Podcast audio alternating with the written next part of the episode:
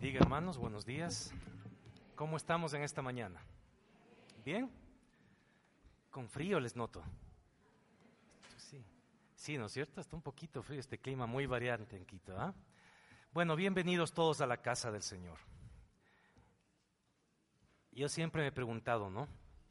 ¿Qué clase de cristiano sería yo si yo no fuera un pastor? yo creo que sí sería un cristiano que estaría todos los domingos en la iglesia.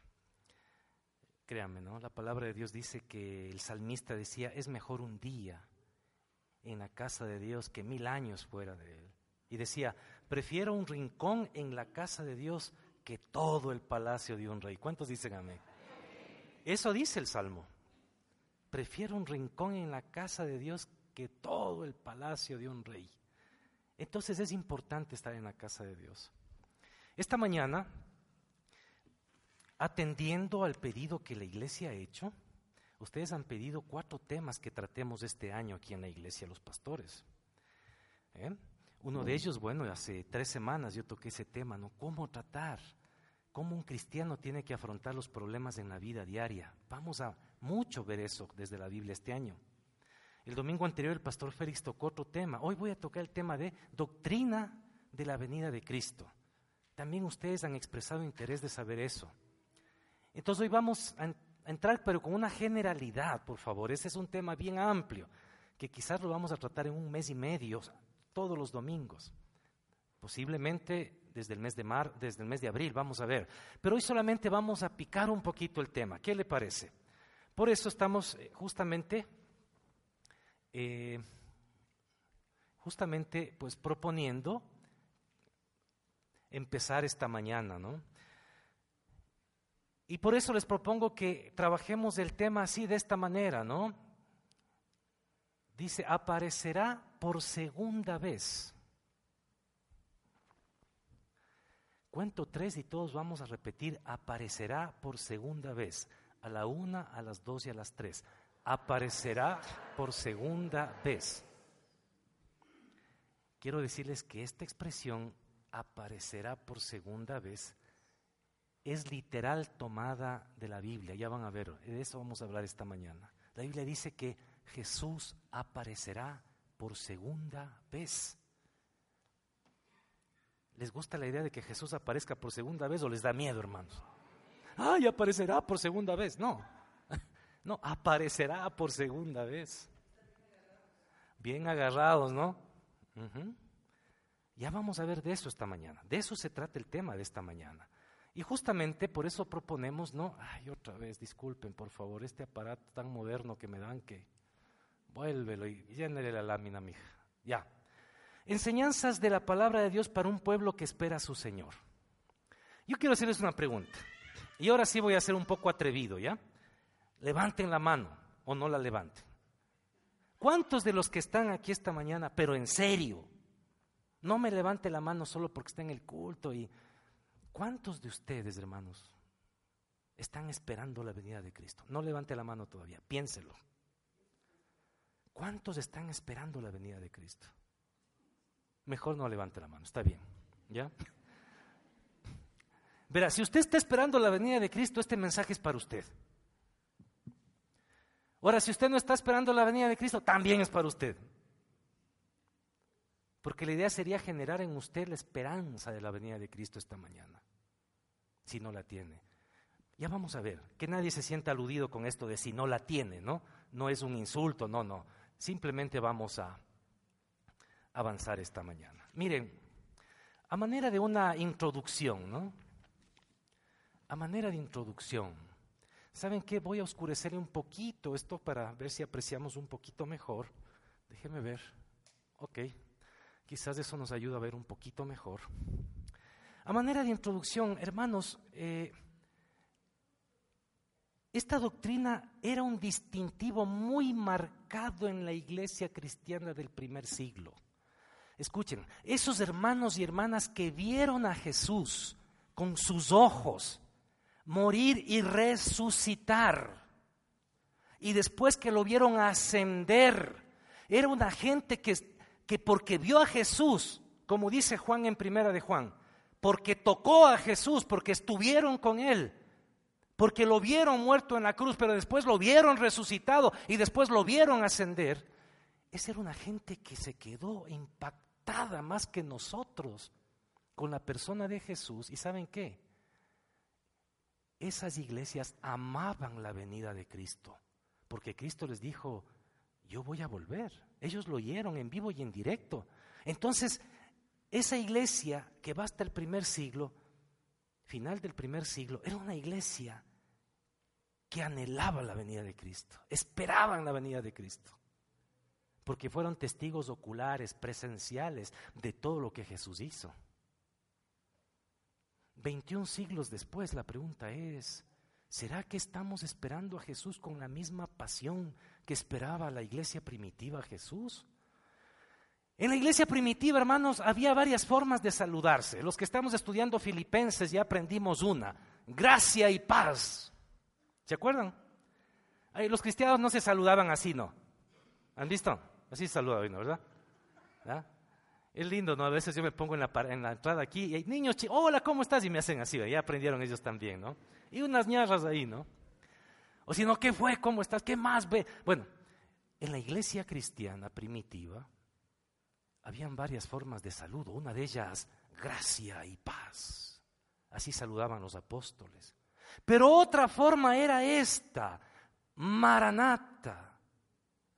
El saludo maranata era cotidiano y recordaba que en cada momento cotidiano, diario, valga la redundancia, recordaba la posibilidad de que Jesús retorne ese día.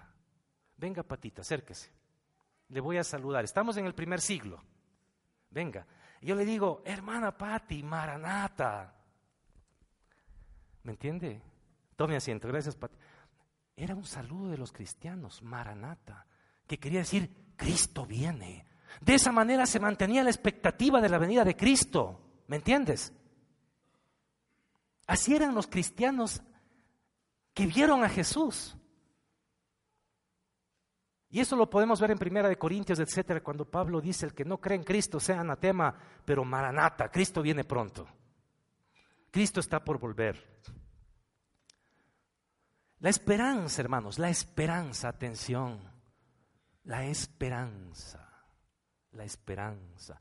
Es una de las virtudes del reino de Dios que nunca pueden dejarse de lado, hermanos, en el pueblo de Dios.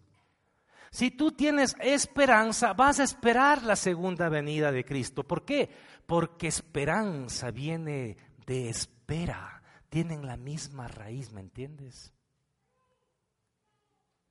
Esperar también viene de esperanza. Entonces, una característica de la iglesia, Pablo dice, es la fe, la esperanza y el amor. ¿Se acuerdan? De estos tres, el mayor de ellos es el amor. Pero ¿saben qué? El amor la fe siempre estamos hablando, pero de la esperanza hablamos muy poco. La iglesia del siglo XXI, en general, hermanos, me parece que no es una comunidad de esperanza, que espera a su Señor. Evangelizamos, nos reunimos, alabamos al Señor, etcétera, etcétera. Pero ¿esperamos a Jesús en su segunda venida? De eso vamos a hablar esta mañana. La importancia de ser un pueblo que espera a su Señor. Y que no digamos, queremos oír sobre la venida de Cristo. ¿Sabe por qué? Porque allá en un mar del oriente apareció un pescadazo grandote, dice, ¿no? Bien raro ese bicho, pastor, dice. ¿Será que ya Cristo está por venir? O ni sabe, dice, ¿no? Y, aparece por ahí, ya saben, el chupacabras y todo eso, ¿no? Que no sea eso lo que nos motiva, el amarillismo, solo la curiosidad. No, que la esperanza cristiana sea lo que nos motiva a estudiar la segunda venida de Cristo. ¿Cuántos dicen amén, hermanos? Eso es otra cosa, pues. Esa es otra cosa. Resulta muy interesante que sobre la segunda venida de Cristo siempre hay han habido públicos que preguntan sobre la segunda venida de Cristo. O sea, es un tema que genera preguntas siempre. Y esto es súper interesante verlo. A lo largo de toda la historia, desde que Cristo mismo se fue, Es más, desde que antes Cristo asciende y se vaya, habían preguntas sobre su segundo retorno, fíjense. O sea, es un tema de pertinente actualidad. ¿Y saben qué? Uno de los públicos que preguntaba sobre esto a Jesús eran los discípulos mismos. Los discípulos de Jesús tenían inquietud y preguntaban. Vamos a ver a Mateo 24.3. Mateo 24.3. Mateo capítulo 24, verso 3. Mateo 24, 3. ¿Ya lo tienen? Miren, ahí es un, un, pasaje en que Jesús está con sus discípulos. Y saben que ellos habían estado tres años con Jesús, ¿no? Y miren la pregunta.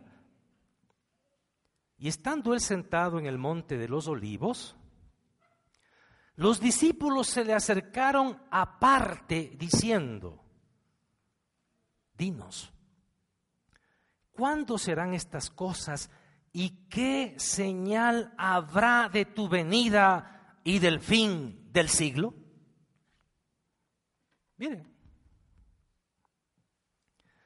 ahí vemos a un grupo de discípulos que están con Jesús. Ya más o menos iban en este momento dos años y medio quizás juntos. Ya faltaba poco para que Él sea crucificado. Y Él les había hablado del tema. Y ellos están intrigados, ¿no?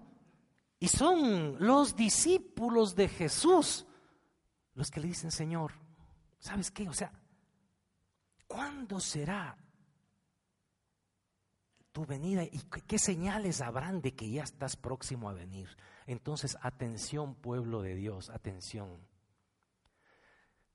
Este deseo de saber de la segunda venida de Cristo es legítimo. Los mismos discípulos de Jesús querían saber detalles. ¿eh?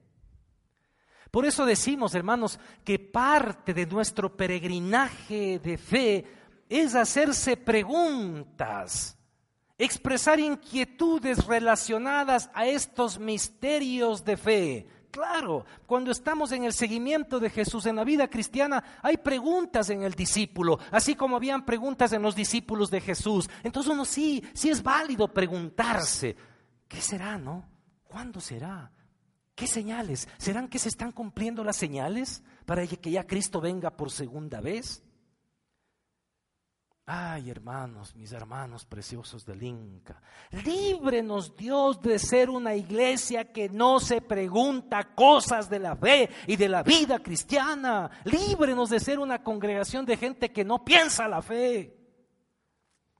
De ser una iglesia que en nombre de la practicidad simplifica e interrumpe de manera intencionada la reflexión del pueblo de Dios. Yo sé que hay iglesias donde los líderes no les gusta que la gente piense y haga preguntas y les gritan y que se sujete y que calles.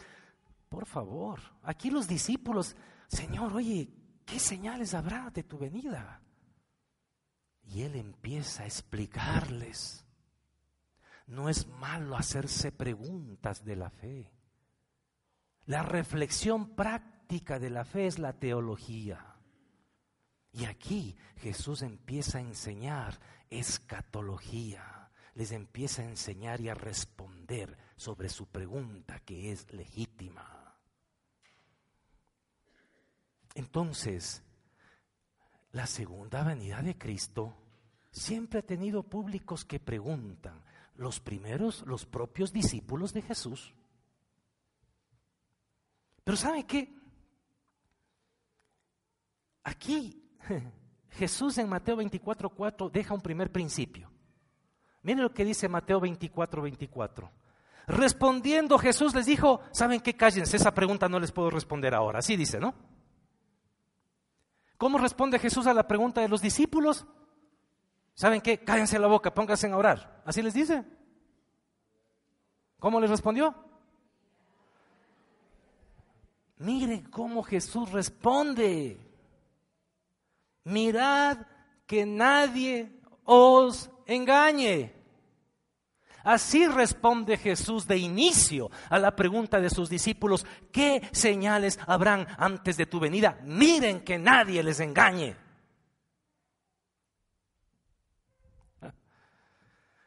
Ve, hermano, hermana, insisto. En estos tiempos, usted entra al internet ahorita. Usted ahorita, mientras yo hablo, puede estar en el internet, hermano. Y ahorita usted puede estar viendo ahí, ¿no? Segunda avenida, y le sale un video, y le sale no sé qué.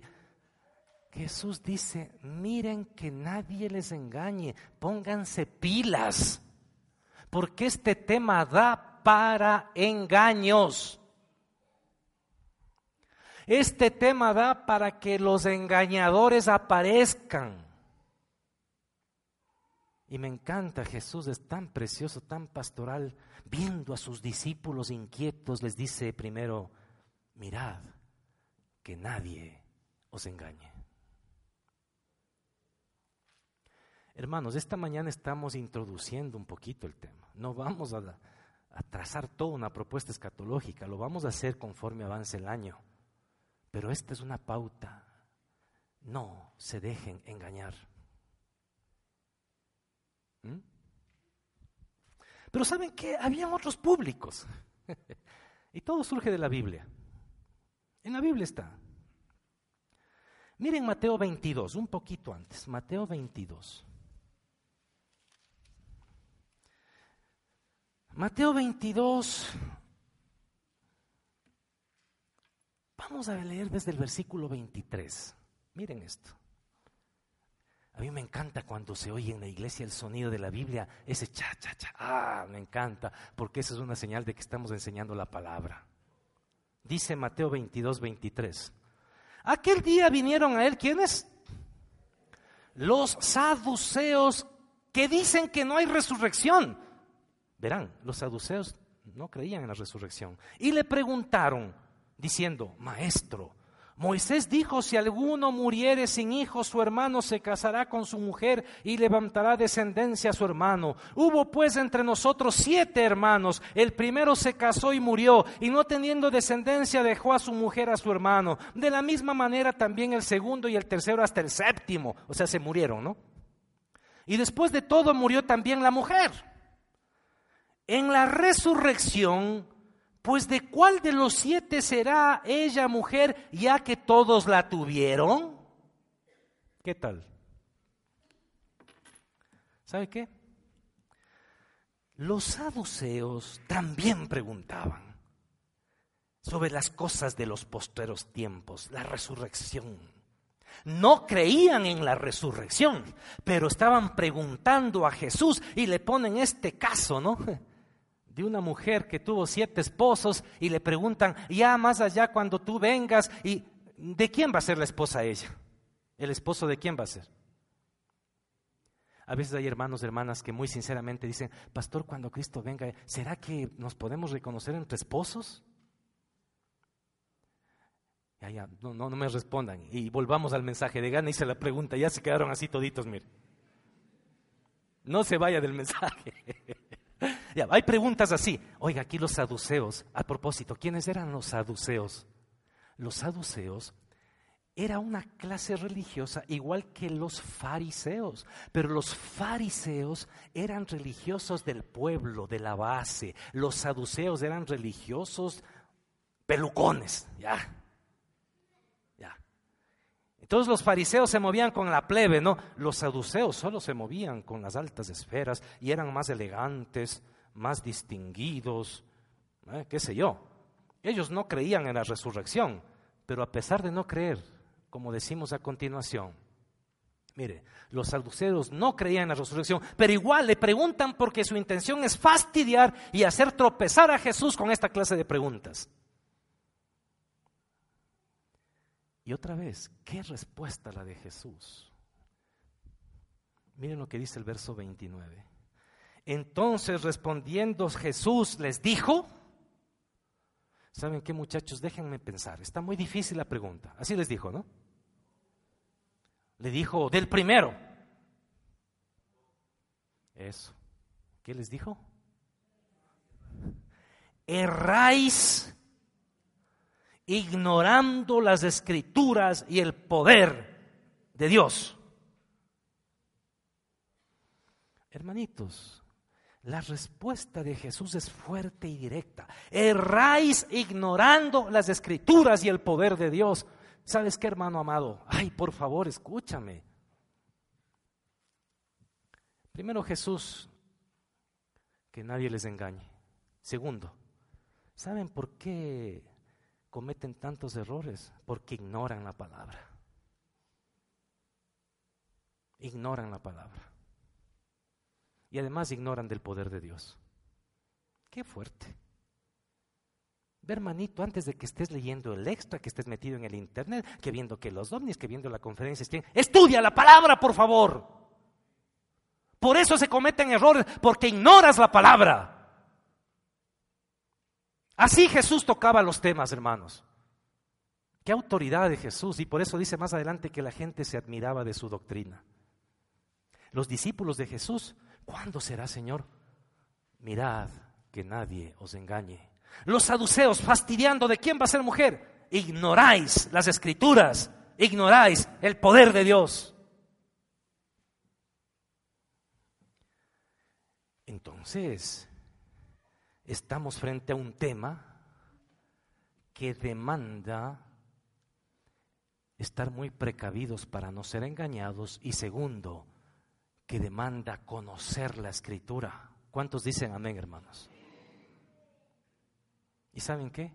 Para eso está la iglesia, para enseñar la doctrina de, de la salvación, la doctrina de la segunda venida. Esto no se lo aprende en un hotel, en una conferencia, hermanos. No.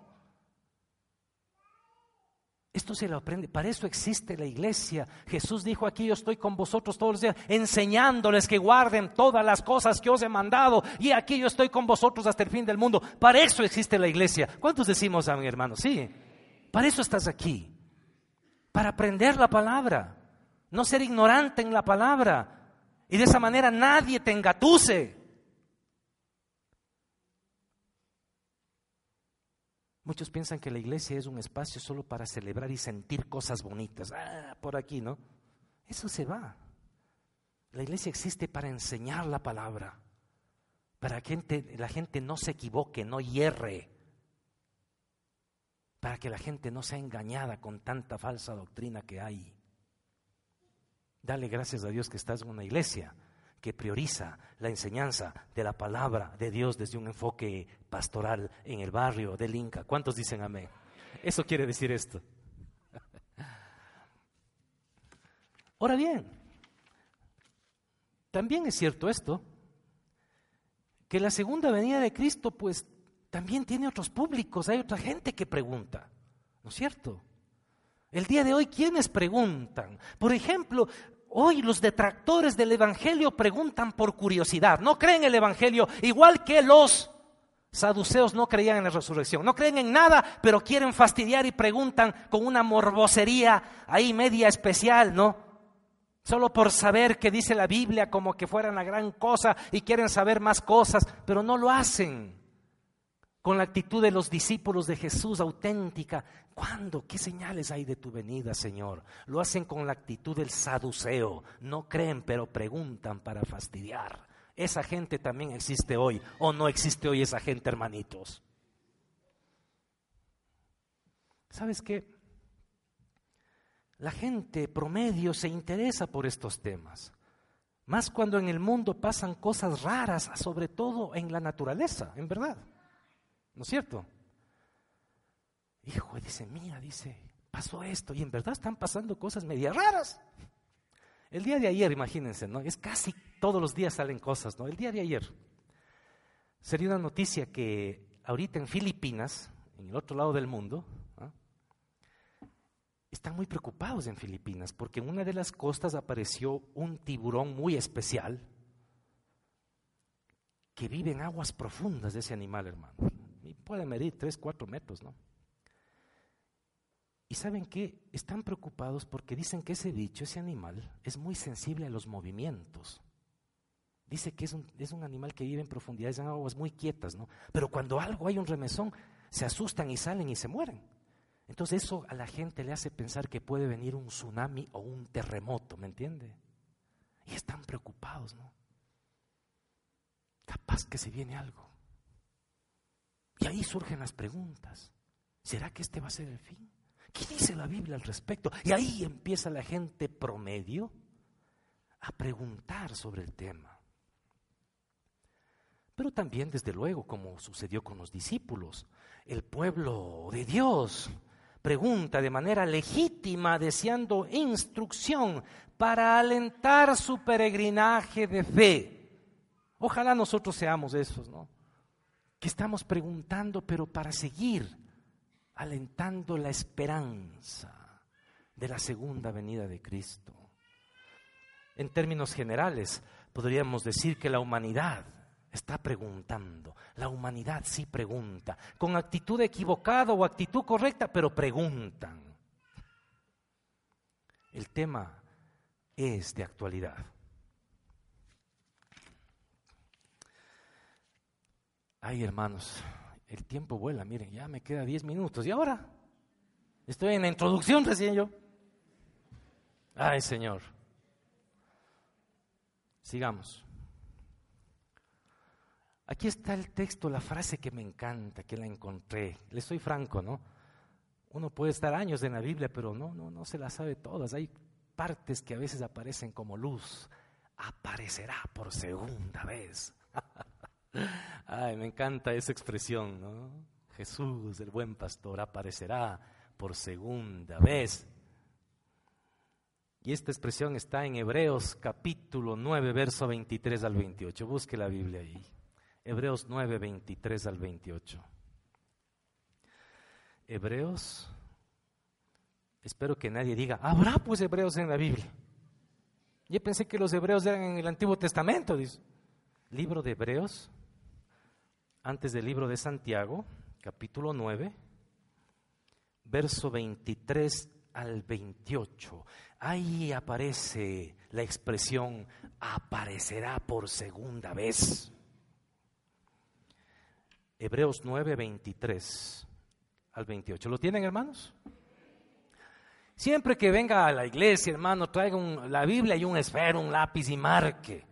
Es importante tener una Biblia marcada para que usted sea un estudiante de la Biblia. La palabra de Dios dice así, fue pues necesario que las figuras de las cosas celestiales fuesen purificadas así, pero las cosas celestiales mismas con mejores sacrificios que estos. Porque no entró Cristo en el santuario hecho de mano, figura del verdadero, sino en el cielo mismo para presentarse ahora por nosotros ante Dios y no para ofrecerse muchas veces como entra el sumo sacerdote en el lugar santísimo cada año con sangre ajena. De otra manera le hubiera sido necesario padecer muchas veces desde el principio del mundo, pero ahora en la consumación de los siglos se presentó una vez para siempre por el sacrificio de sí mismo para quitar de en medio el pecado y de la manera que está establecido para los hombres que mueran una sola vez y después de esto el juicio. Atención, pueblo de Dios, así también Cristo fue ofrecido una sola vez para llevar los pecados de muchos y aparecerá por segunda vez sin relación con el pecado para salvar a los que le esperan. Palabra de Dios. ¿Cuántos dicen amén? Qué texto más hermoso. Qué texto más poderoso, porque combina salvación con segunda venida. Es un texto doctrinal, combina soteriología, la doctrina de la salvación, con escatología, la doctrina de la segunda venida. Las une. Y saben que aquí es interesante decir esto. Esta epístola a los hebreos, esta carta que está a los hebreos, se llama así justamente porque saben que es una epístola que fue dirigida a los hebreos que se habían convertido al cristianismo. Y por eso el escritor compara a Cristo con los ángeles, con Moisés, con Aarón o con el sacerdocio levítico. En esta sección en particular, él resalta la insuperable excelencia de la obra sumo sacerdotal de Cristo. ¿Sabes qué? Para los judíos que se habían convertido al cristianismo, no era fácil entender que Cristo era superior a Moisés. Y él explica, es superior a Moisés. Para un judío que venía del judaísmo al cristianismo, no era fácil entender que Cristo era superior a los ángeles. Para un judío que venía del judaísmo al cristianismo, de la fe judaica, de la ley mosaica al cristianismo, no era fácil entender que Jesús era superior al sumo sacerdote. Y para eso escribe la carta el autor, para explicar la, la supremacía de Jesús. Y aquí hace una contrastación entre el sumo sacerdote de Israel y Jesús. Es clave entender que los destinatarios originales de este epístola eran judíos salidos del judaísmo para entrar al cristianismo y por lo tanto había mucho que aclararles. Y en este texto que vamos a ver en los próximos ocho minutos, qué cosa más bella aparecerá por segunda vez. Y ahí justamente el autor de Hebreos dice que este sumo sacerdote que es Jesús de Nazaret es superior al sumo sacerdote de Israel que tenía esta vestimenta preciosa, ¿no? Aquí estaba el Urín y Tumín. Esta era la mitra donde decía santidad a Jehová y toda esta vestimenta ritualística, esta, unas campanitas estas, porque si este hombre entraba al lugar santísimo con pecado, caía muerto en la presencia de Dios, entonces las campanitas dejaban de sonar, entonces él entraba amarrado el pie a una soga, lo jalaban porque nadie podía entrar ahí, ¿me entiendes? Y aquí, aquí el autor de Hebreos va a explicar que este sumo sacerdote va a aparecer por segunda vez no este Jesús de Nazaret. ¿Cuántos dicen amén? Me encanta Hebreos. Hebreos es una carta extraordinaria. Y vamos a explicar un poco aquí por el tiempo. Bueno, Hebreos, ya vimos el texto. Hermanos, disculpen tan pequeño, el sumo sacerdote de Israel era designado para estas funciones. Primero, representar al pueblo de Dios pero el tiempo real que pasaba en tal presencia de Dios era mínimo. Ello ocurría solamente una vez al año en el día de la expiación. O sea, el sumo sacerdote de Israel vivía en comunidad con los levitas, él era el sumo sacerdote, pero una vez al año entraba al lugar santísimo que estaba en el arca del pacto. Y ahí ponía la sangre del cordero en el propiciatorio Ustedes sin duda vieron o escucharon alguna vez esa película El arca perdida, ¿no es cierto? Ya, ¿saben qué? El argumento es encontrar ese mueble que usaba el sumo sacerdote una vez al año para expiar los pecados de la nación por un año, poniendo sangre en el propiciatorio. ¿Ya? Así Dios estableció esa liturgia. Además, el sumo sacerdote, ¿qué más hacía? El sumo sacerdote tenía que presentar sangre de animal ante Dios en el lugar santísimo. Su propia sangre hubiera sido indigna. Entonces, ¿qué pasaba? Que se cogía un cordero, un corderito, que tenía que ser perfecto. No podía ser enclenque, medio ciego, no. Y otra cosa, tenía que ser primogénito, el primero de la camada. Y ese animalito era sacrificado. Y esa sangre pura, entre comillas, el sumo sacerdote la ponía en el propiciatorio para expiar culpas. Por eso dice el texto, sangre ajena. No era su sangre, pues era la sangre de un cordero. ¿Me entiendes? Eso hacía este personaje, que toda su vida estaba consagrada a estos menesteres. Y finalmente, ¿qué más hacía el sumo sacerdote según el texto que hemos leído y que está en Hebreos? El sumo sacerdote levítico, tras cumplir sus deberes en el santuario interior, reaparecía ante el pueblo que él había representado ante Dios. ¿Saben qué? Escuchen. Cuando sucedía esta liturgia dentro del lugar santísimo, el pueblo de Dios esperaba afuera. Y todos en silencio decían, ¿será que Jehová nos va a perdonar? ¿Será que el sumo sacerdote va a salir de allí ante la presencia de Jehová? ¿Será que la sangre va, e, e, este sacrificio va a bastar? Entonces, cuando el sumo sacerdote ofrecía el sacrificio y salía, la gente hacía un holgorio, ¡Yuhu! Estamos perdonados por un año. Así era antes, hermanitos y hermanitas, que ahora han sido lavados por la sangre de Jesucristo. vivimos como que si le hemos costado la vida a Jesús o seguimos coqueteando con el pecado. Ah, ya.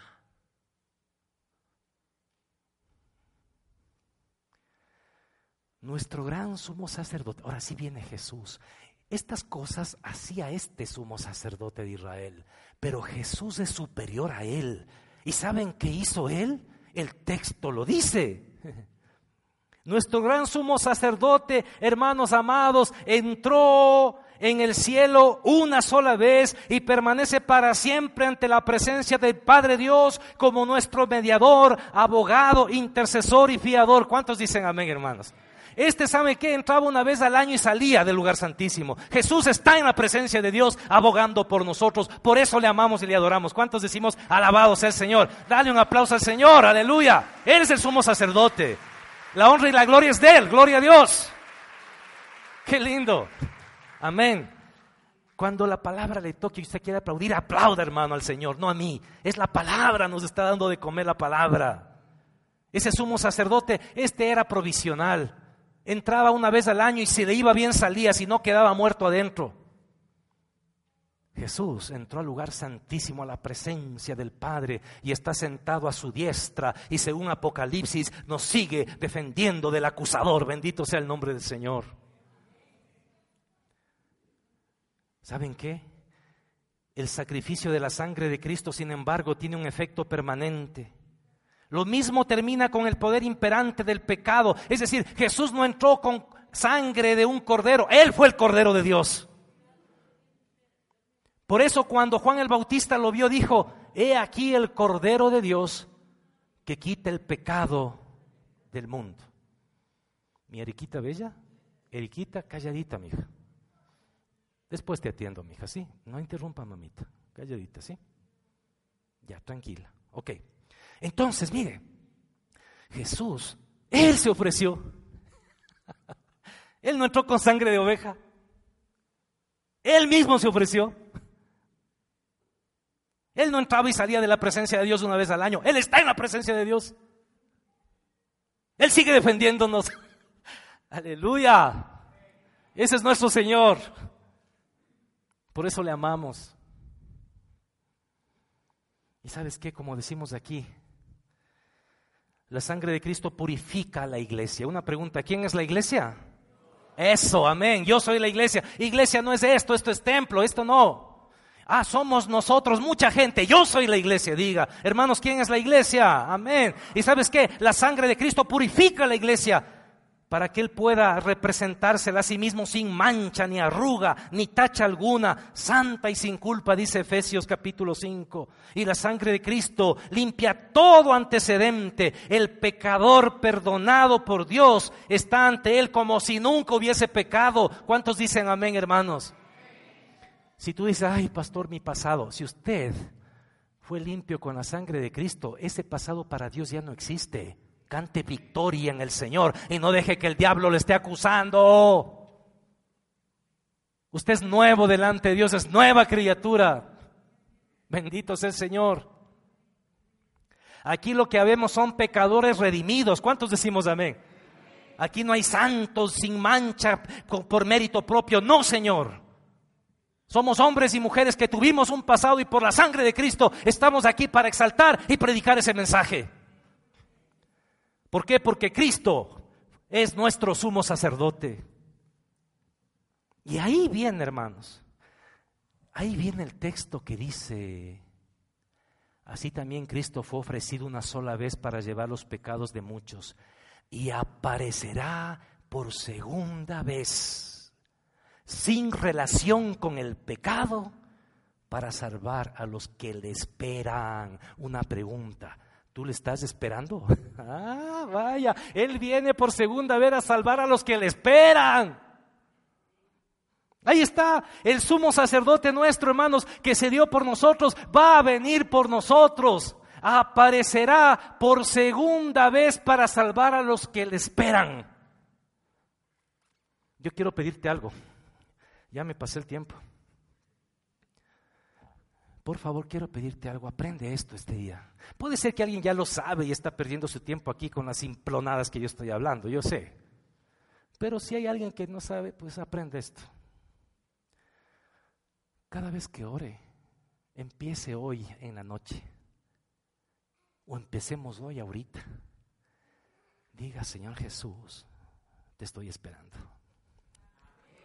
Nosotros, ay Señor, provéeme para el internet. Ay, el TV cable, Señor, el TV cable. Ay, el internet. Esas son nuestras oraciones.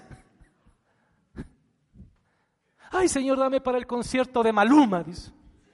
Y ahí va el Hijo de Dios a estar oyendo esa porquería de letra, ¿no? De, perdón, hermanos, que hable así. Los mismos cantantes del mundo cuestionan letras de este Señor. Ah, ya. Y ahí vamos. Aprende a orar de otra manera. Dice, Señor Jesús, en verdad, quiero que vengas. Estoy, te estoy esperando. Él viene a salvar a los que le esperan. Nuestro sumo sacerdote. Bueno, el tiempo ha volado. Conclusión de conclusiones. ¿Por qué lo pongo así? Porque esto está más allá del tema que toquemos cada domingo cuando hablemos de escatología. Conclusión de conclusiones. La primera, por favor, hermano, hermana, cuídese de los engaños y de los engañadores en este tema. Así respondió Jesús a sus discípulos. Dos, no se equivoque por tener ignorancia bíblica y, no, y por no conocer el poder de Dios. Por eso hay que estudiar la escritura. Para eso hay células entre semana en que 150 hermanos de esta iglesia están estudiando la palabra. Para no ser ignorantes, conocer la palabra. Todos estamos en ese deseo. Hermanos, Jesucristo va a aparecer por segunda vez. ¿Cuántos lo creen? Aleluya, Él va a aparecer por segunda vez. Qué lindo. ¿Y saben qué? Si somos pueblo de Dios, debemos esperarle. Hay que esperar al Señor. Entonces esta mañana, antes de salir, nos vamos a saludar con ese saludo. ¿Qué quiere decir? Cristo viene. Entonces a la persona que está al lado, dele la mano, viene a los ojos y le Maranata.